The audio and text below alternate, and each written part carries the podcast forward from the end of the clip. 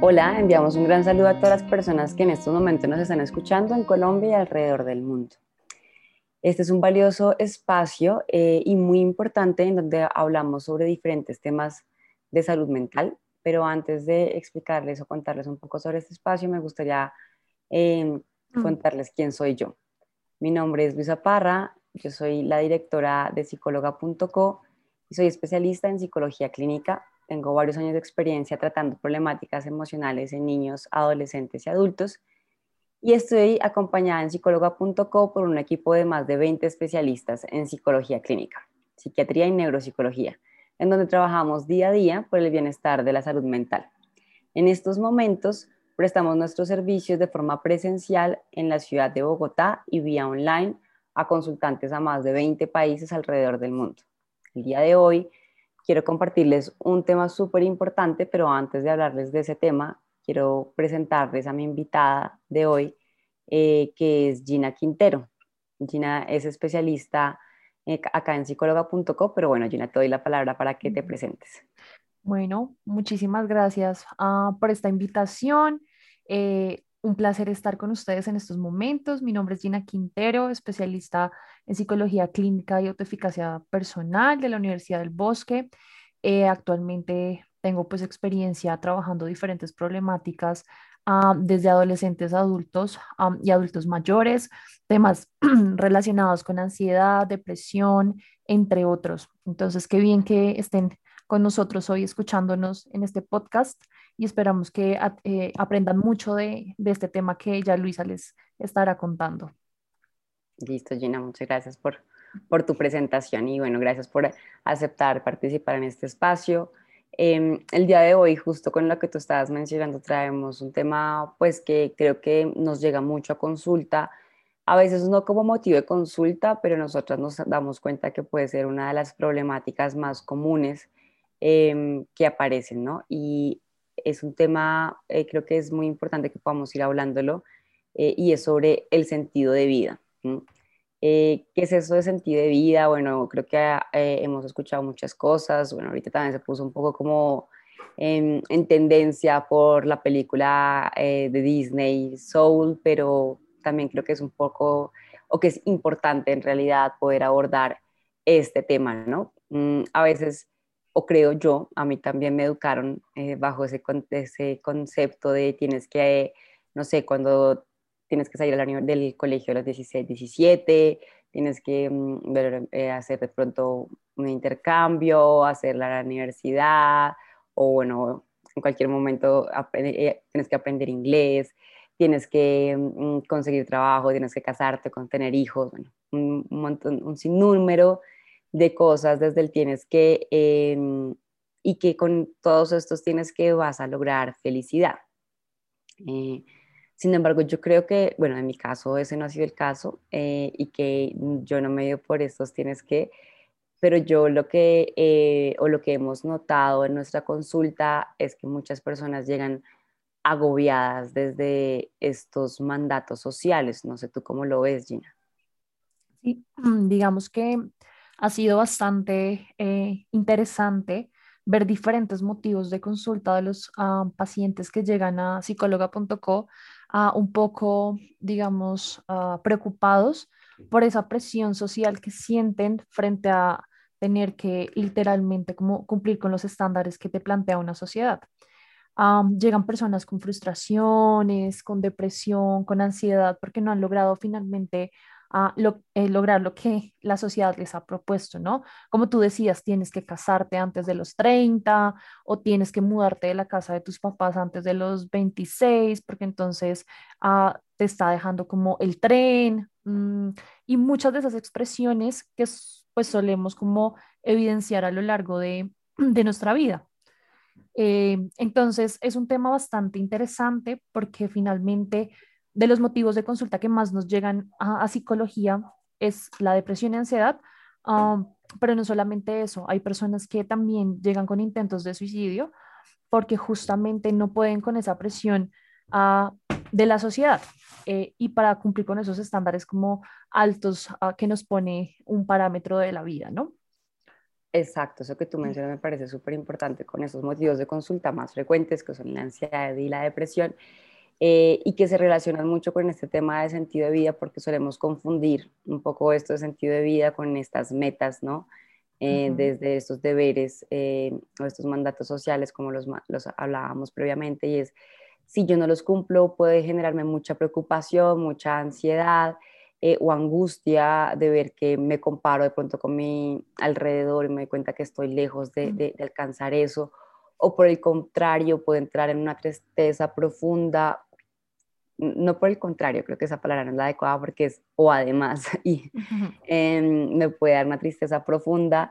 Eh, y puedo experimentar incluso ambas, ¿no? La depresión y la ansiedad asociadas a sentir como una falta de sentido de vida, como que ya finalmente no logré eso, entonces mi vida no vale la pena. Si no tengo hijos o si no tengo el carro, la casa, todo, pues no, mi, vida no valdría la pena. Y yo creo que eh, es muy importante podernos centrar o identificar, pues, cómo podríamos prevenir estas, estas problemáticas desde este tema de sentido de vida. Y mira que eh, con lo que tú decías, me parece algo súper curioso y es, en la adolescencia se está evidenciando muchas expresiones, están llegando constantemente a, a consulta a varios adolescentes donde no, saben literalmente qué hacer con, con su vida mm, porque no quieren seguir como esos estándares que los papás les está diciendo, pero les da miedo como confrontarlos y decirles, no, no quiero seguir por acá, y empiezan a ver todo ese tipo de confusiones y de como de frustraciones que empiezan a desencadenar que su estado de ánimo baje o que les dé mayor ansiedad y eso finalmente para la salud mental es un tema ah, de preocupación porque es que mm, necesitamos empezar, como tú decías, a prevenir, pero más allá como de la adultez, como en la adolescencia, que es cuando comienzan todas estas etapas como cruciales donde uno literalmente se desenfoca y no sabe para dónde ir. y, también creo que esto que tú mencionabas de, bueno, sí, es verdad, en, en psicóloga.co, eh, nuestras problemáticas más comunes son la ansiedad y la depresión, pero no se distancia a la realidad de Colombia, ¿no? Mm, mm. En Colombia eh, lo, la que más se presenta es la ansiedad y, y, si no estoy mal está seguida por la, por la depresión. Em, alrededor del mundo la depresión ataca a más de 300 millones de personas y es la segunda causa de discapacidad. Entonces, eh, esto creo que es un tema bien importante que podemos tratar y pues desarrollar a lo largo de, este podcast. Hablemos de lo que se piensa, ¿no? Como ahorita lo que decíamos, ¿no? La gente piensa que el sentido de vida son estas metas y nosotros estamos diciendo bueno, yo creo que sería bueno explorar como estas creencias alrededor de lo que es eh, el sentido de vida. Súper, bueno, eh, lo que se ha evidenciado mm, es que las personas muchas veces creen que el sentido de vida consiste en tener hacia dónde, como hacia dónde ir, ¿no? Como, como desde que yo sepa hacia dónde tengo que ir, entonces yo ya tengo sentido de vida. Pero resulta que esto va muchísimo más allá.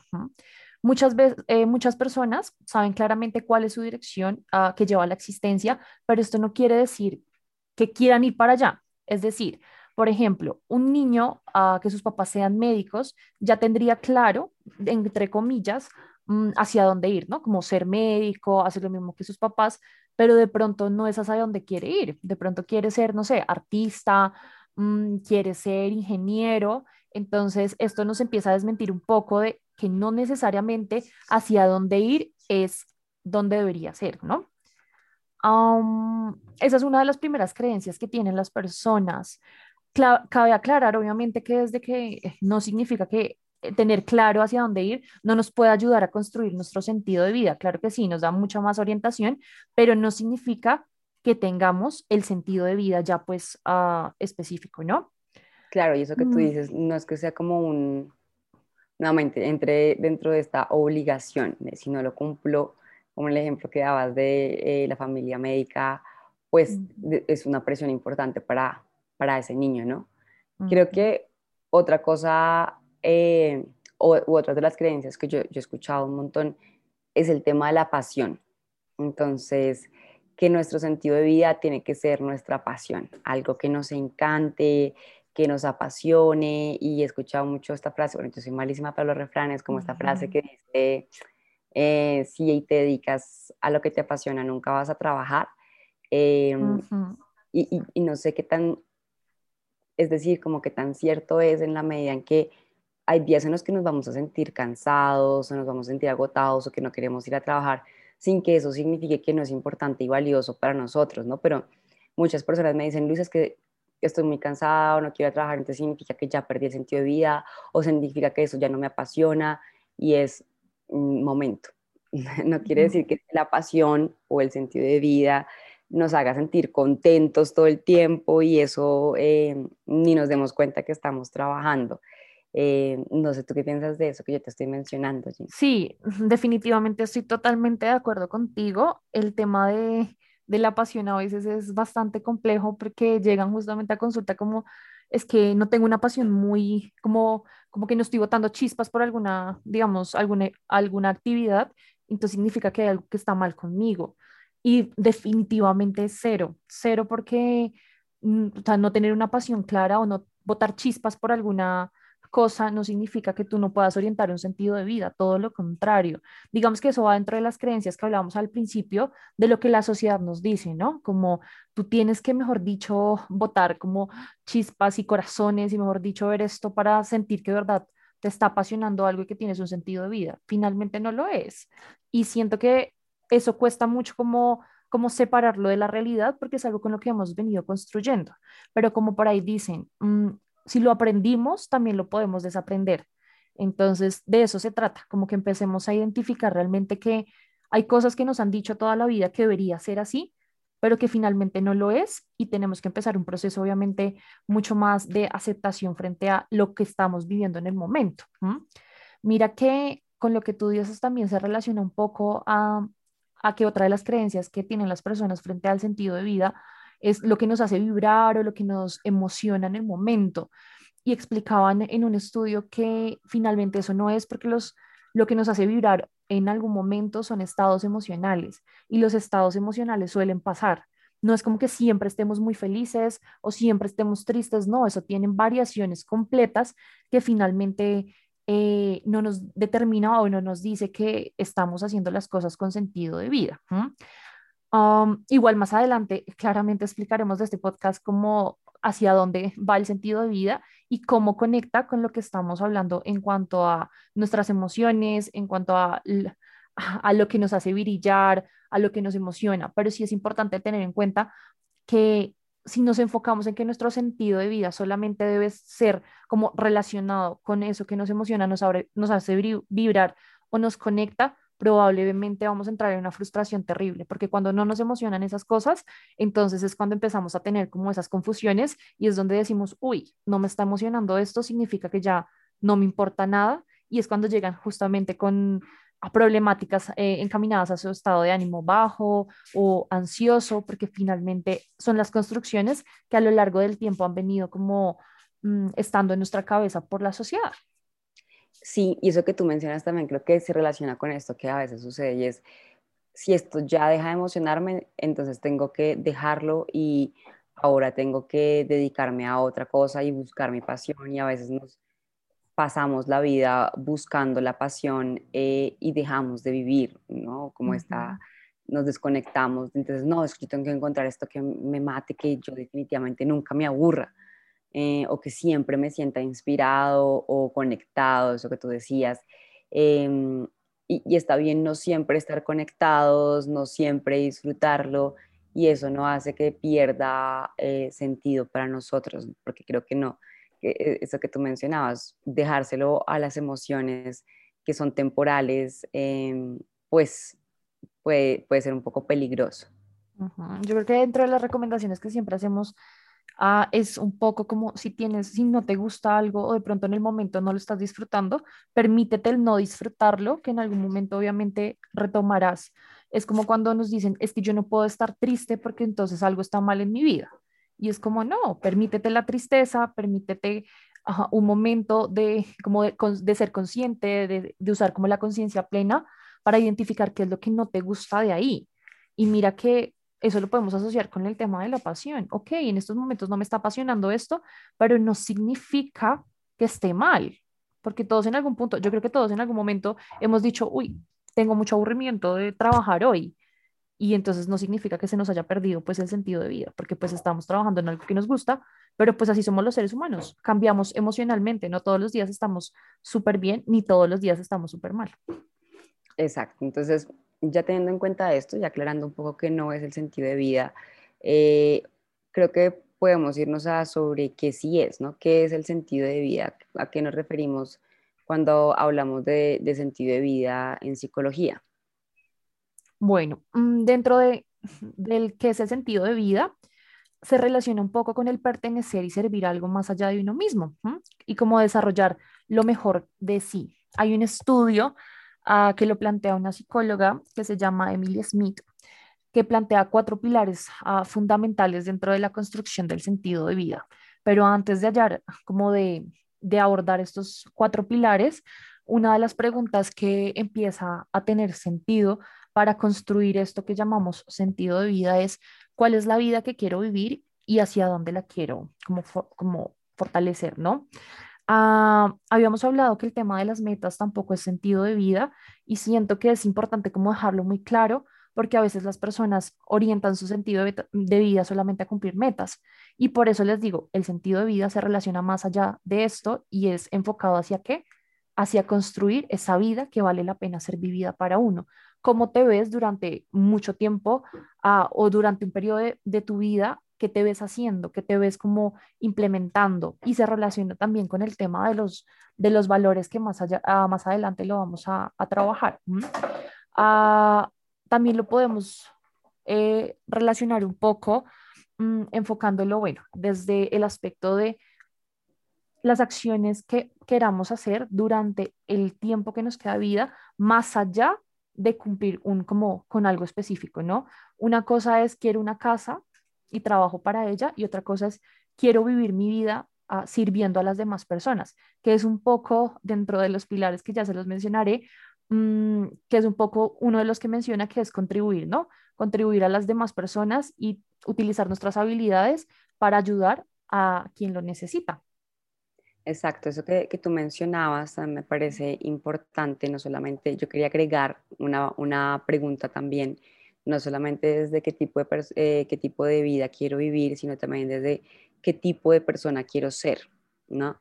Eh, que usualmente nos, cuando pensamos en esta vida que yo quisiera vivir, nos enfocamos en eso que está, digamos, fuera de nuestro control, un poco como cómo quiero que sea mi pareja, qué quiero que haga conmigo, versus pensar un poco en qué tipo de pareja yo quisiera ser, qué tipo de cualidades yo quisiera desarrollar, en una relación de pareja, qué tipo de cualidades quisiera yo desarrollar en el trabajo, no sé si yo soy jefe, qué tipo de jefe quiero ser. Mm, no, no, no solamente es el hecho de alcanzar un cargo, como tú lo mencionabas en, en temas de, de metas, eh, sino esto que implica todos los días. Y yo también hago una diferencia acá entre el ser y el hacer. Em, y un poco el ser Em, pues es inagotable. Yo todos los días tengo que trabajar por eso. Por ejemplo, yo podría decir que yo quiero ser una mamá que apoya, que cuida, que protege, eh, que acompaña, que brinda seguridad. Entonces, si tú me preguntas qué acciones tendría yo que hacer para, para ser ese tipo de madre, probablemente mm, estar abierta a la comunicación, probablemente acompañar en las situaciones difíciles y también en las situaciones buenas. Eh, pueda decirte que tengo que sacar tiempo y hacer actividades pues con, con mi hijo, con mis hijos, em, pero eso no lo hago un día y cumplí, hice check, ya soy la mejor mamá. Eh, ni, y también no va en términos de ser el mejor o el peor, solamente va en términos de ser ese tipo de mamá que yo quisiera ser o ese tipo de persona que yo quiero ser muy bien. Sí, totalmente de acuerdo con lo que, con lo que decía Luisa. Eh, se complementan mucho como esas preguntas. Perdón. El tema de lo que yo quiero ser, qué quiero transmitir durante mi vida mm, y hacia dónde también quiero ir, ¿no? O sea, con mi vida finalmente. Bueno, mm, entrémonos un poquito a, estos pilares que plantea Emilia Smith, mm, psicóloga positiva, donde ella hace un estudio ah, justamente con unas personas en una universidad para empezar a entender un poco más aquello de lo que es el sentido de vida y encuentra estos cuatro pilares como principales. Cabe aclarar que no, no solamente son estos pilares, sino pues empiezan a, relacionarse también otros aspectos importantes, pero eh, en este podcast vamos a abordar eh, solamente estos cuatro pilares que nos van a permitir como acercarnos a esa construcción de sentido de vida que queremos ah, desarrollar. Entonces, el primer pilar tiene que ver un poco con el sentido de pertenencia. ¿Qué sentido de pertenencia? Vincularse a vincularse desde el amor más allá de lo que yo tengo. Mm, por ejemplo, compartir con los amigos. Eh, ella, ella mencionaba un ejemplo de, ok, te invitan a salir, tú sales, compartes con tus amigos, pero resulta que en esa, digamos, en esa reunión tú todo el tiempo estás en el celular. Entonces tú finalmente no estás compartiendo un vínculo, tú no estás siendo parte de, ese, digamos, de esa reunión, sino que te estás enfocando en cosas totalmente externas que te impiden un poco la vinculación. Entonces ya dice, sentido de pertenencia es finalmente pertenecer a un grupo que te permita que, como valorar lo que tú eres desde ese amor. Eh, el otro pilar que ella propone habla sobre el propósito. Encontrar un propósito no significa encontrar ese trabajo perfecto que te hace feliz, ¿sí? El propósito es más allá mm, de lo que tienes, es mejor, mejor dicho, es más de lo que tienes que de lo, es más allá, perdón, es más de lo que das que de lo que tienes. ¿Qué quiere decir? Las, ah, digamos, las habilidades que yo les mencionaba anteriormente que te permiten ah, ayudar a las personas, como a servir. Un ejemplo, hay personas que disfrutan mm, metiéndose a voluntariados, ayudar a las personas que los necesitan. Mm, veo personas también que el propósito de ellos se relaciona un poco con el servir a los más necesitados. Entonces, no sé, voluntariados de animalitos, llevan comida, Mm, medicinas, también con el ser humano. Entonces, ese también es uno de los pilares que es fundamental para empezar a construir un sentido de vida propio. Sí, eso que tú estás mencionando con el tema del propósito, a veces creemos que hay una sola forma de alcanzar o de, de caminar ese, ese propósito, ¿no? Con esto, por ejemplo, que tú decías de servir, entonces, pero creo que acá es importante mostrar que hay diferentes caminos que pueden estar atravesados por el mismo propósito. Por ejemplo, yo puedo decirte que para mí puede ser muy importante el cuidado de los animales y yo puedo decidir estudiar veterinaria para dedicarme al cuidado de los animales o yo puedo decidir estudiar administración de empresas y, montar una fundación para el cuidado de los animales o puedo ser abogada y crear políticas públicas para el cuidado de los animales o puedo ser psicóloga trabajar en terapia con animales. Es decir, desde cualquier punto me puedo parar y no hay una fórmula exacta o perfecta que diga solamente desde ahí vas a poder cumplir ese propósito. Eh, y creo que eso es bien importante porque muchas veces pasa, creo que en una etapa del ciclo vital cuando terminamos nuestra carrera y sucede que decimos, no, esta no era la carrera que yo quería porque es que yo lo que quiero es ayudar personas y estudiar administración de empresas. Seguramente puedes ayudar a muchas personas con esa carrera.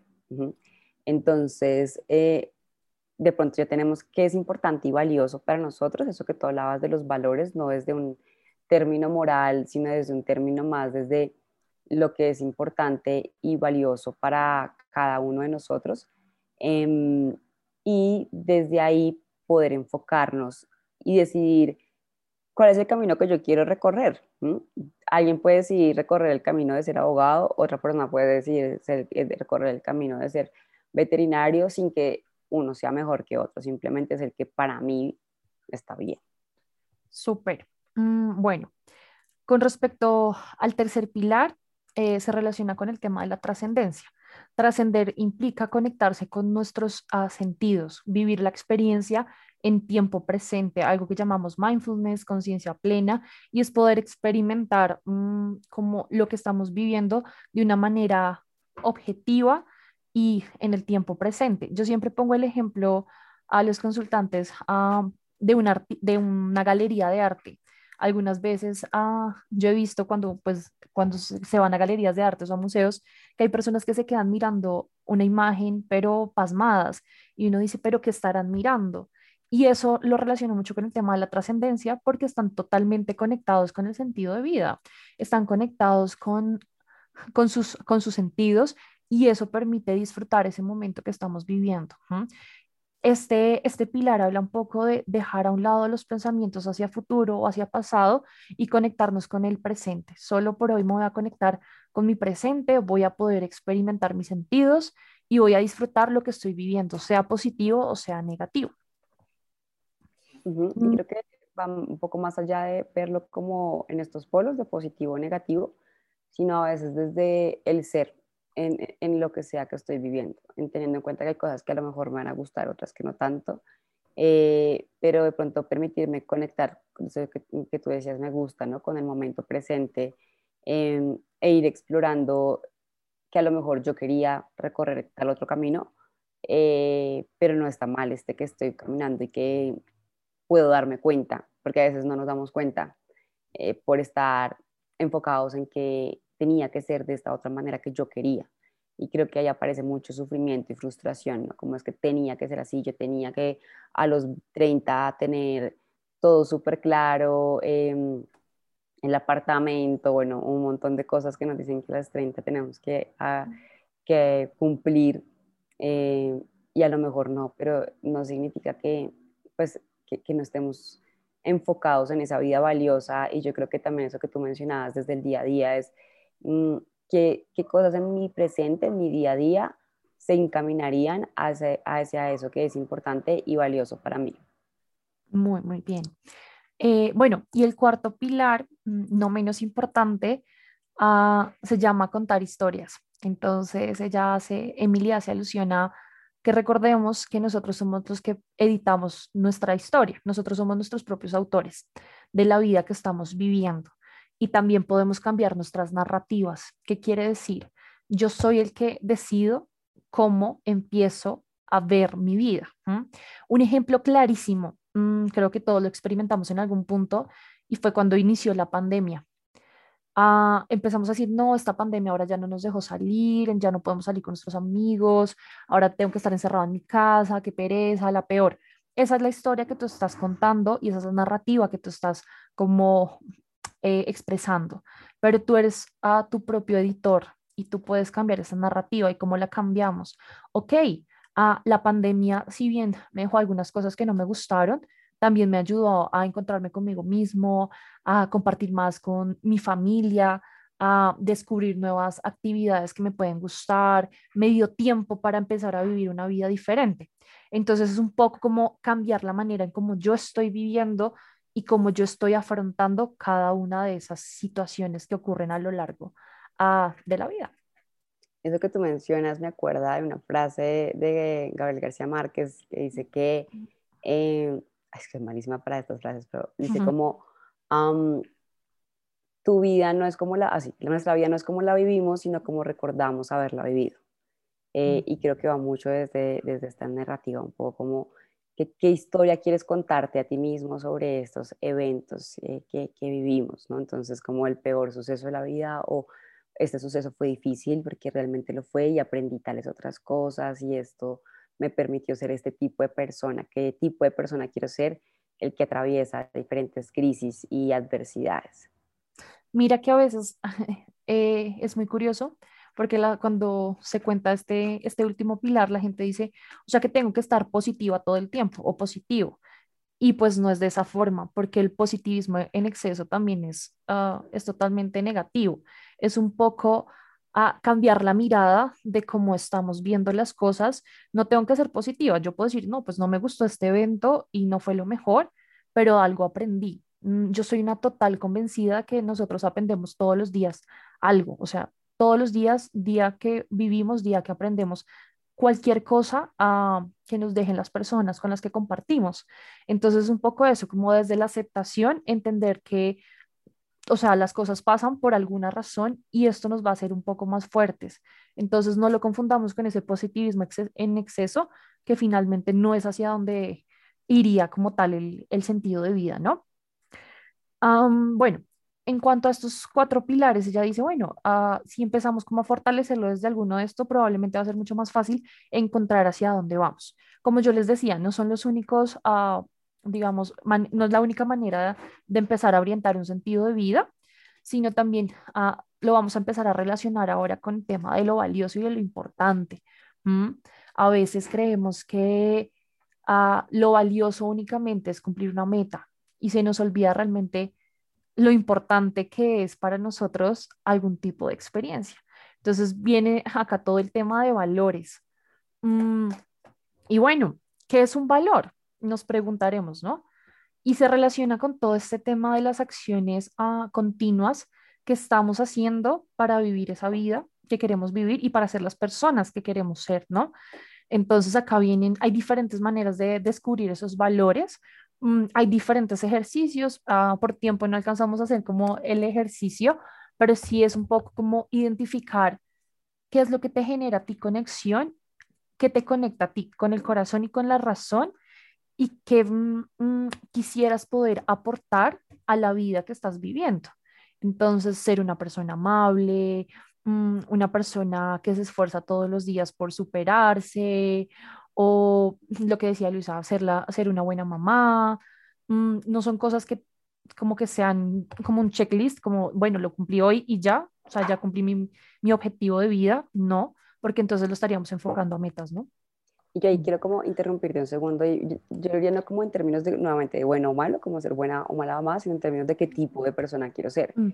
Entonces yo creo que hay algunas preguntas que uno se podría hacer para orientar estos, estas, este tema de valores en términos de, nuevamente, qué tipo de persona quiero ser en alguna área de mi vida, familiar, personal, em, de pareja, em, laboral, salud, bueno, entre otras.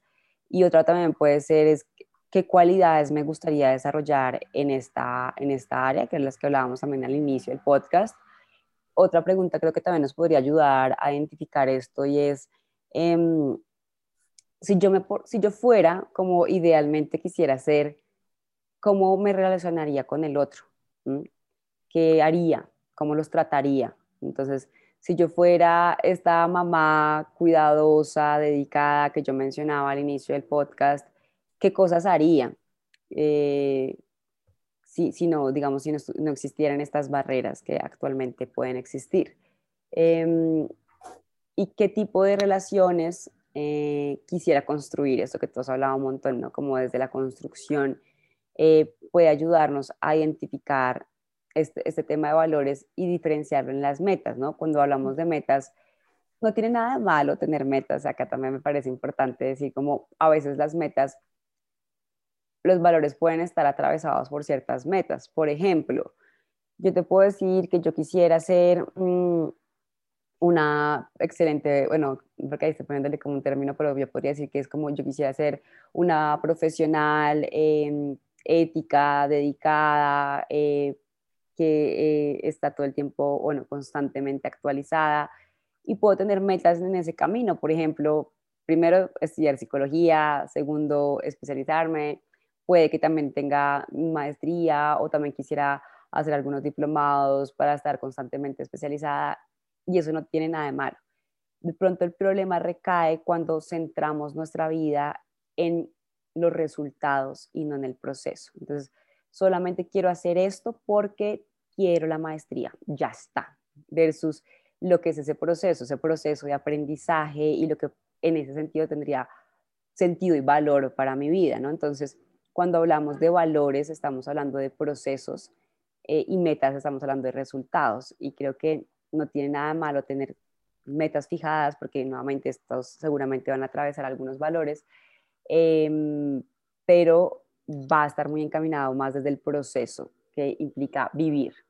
Mira que con lo que tú dices es importante también mencionar que no solamente es tener un valor y reconocer que lo valioso es lo importante, sino empezar a hacer acciones, ¿no? Y acciones comprometidas al cambio.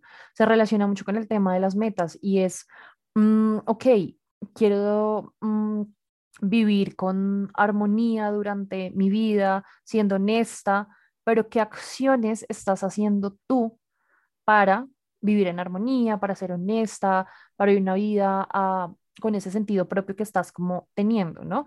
Entonces, mira que las acciones comprometidas también las podemos relacionar con metas. Al principio, mm, me comprometo, por ejemplo, para crear un hábito en esas acciones continuas que estamos haciendo con, con, con valores. Entonces, me comprometo tres meses a hacer esto seguido y ya estás poniéndote una meta y luego esa meta claramente vas a poner otra y eso te va a ayudar mucho más, va a ser mucho más fácil poder vivir una vida con, continua de acciones comprometidas. Exacto, como encaminadas, eso me gusta como tú lo estás explicando y creo que eso que tú hablas de no, los valores no son suficientes, eh, hay que accionar y, estas acciones comprometidas, me devuelvo al ejemplo de la mamá, es, ok, mm, todos los días voy a acompañar a mi hijo, no sé, al parque, un ejemplo, eh, y tengo este compromiso conmigo misma, no es con la sociedad, no es con el otro por cumplir, porque ahí es cuando sentimos que no somos suficientes, sino a lo mejor conmigo, porque para mí es importante eh, ser esta mamá cuidadosa, en este ejemplo que dábamos, ¿no? Em, entonces es por identificar eso que tú preguntabas, también me parece muy chévere, como día a día, ¿qué, qué acciones estoy haciendo que se conecten con eso que es valioso e importante en mi vida? Eh, versus a veces nos, nos, enfocamos mucho y somos muy comprometidos en no sentir cosas desagradables.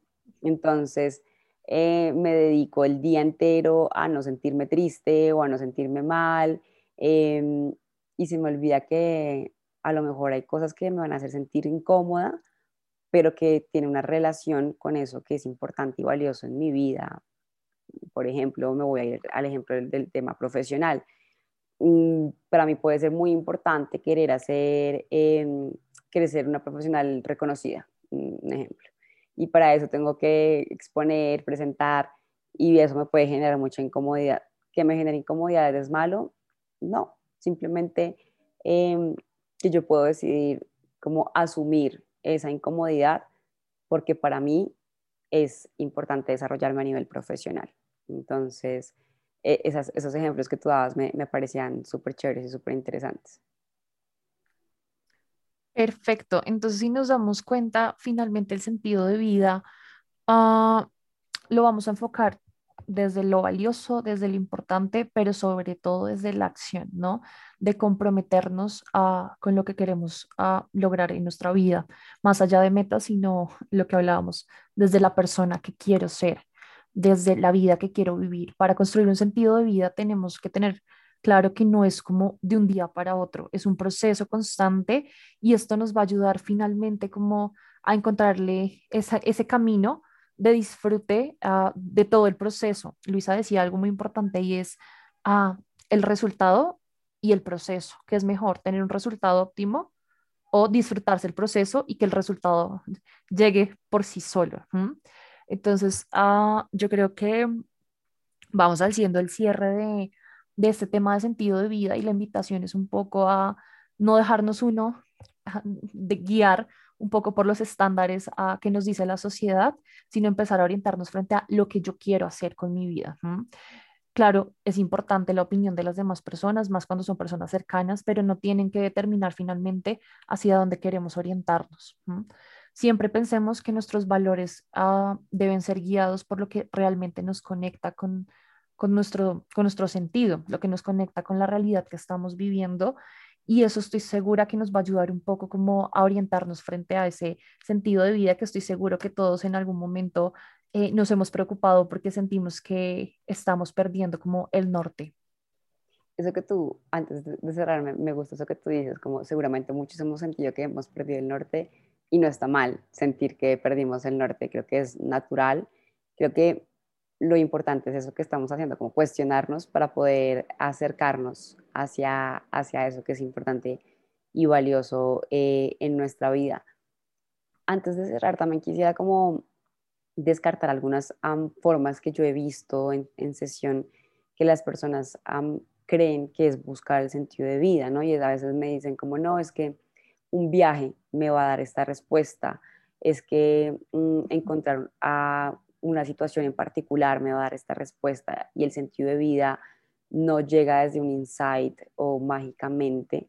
No estoy diciendo que viajar está mal, viajar me parece súper chévere, siempre y cuando em, la situación, es decir, que el viaje no tenga esta responsabilidad de darnos respuestas em, que nosotros tenemos que construir y que trabajar y que desarrollar, ¿no? Entonces, em, creo que eso es, eso es muy importante tenerlo en cuenta. Y ahora sí, eh, Gina, pues para concluir, pues cuéntanos qué, qué, qué, opinas.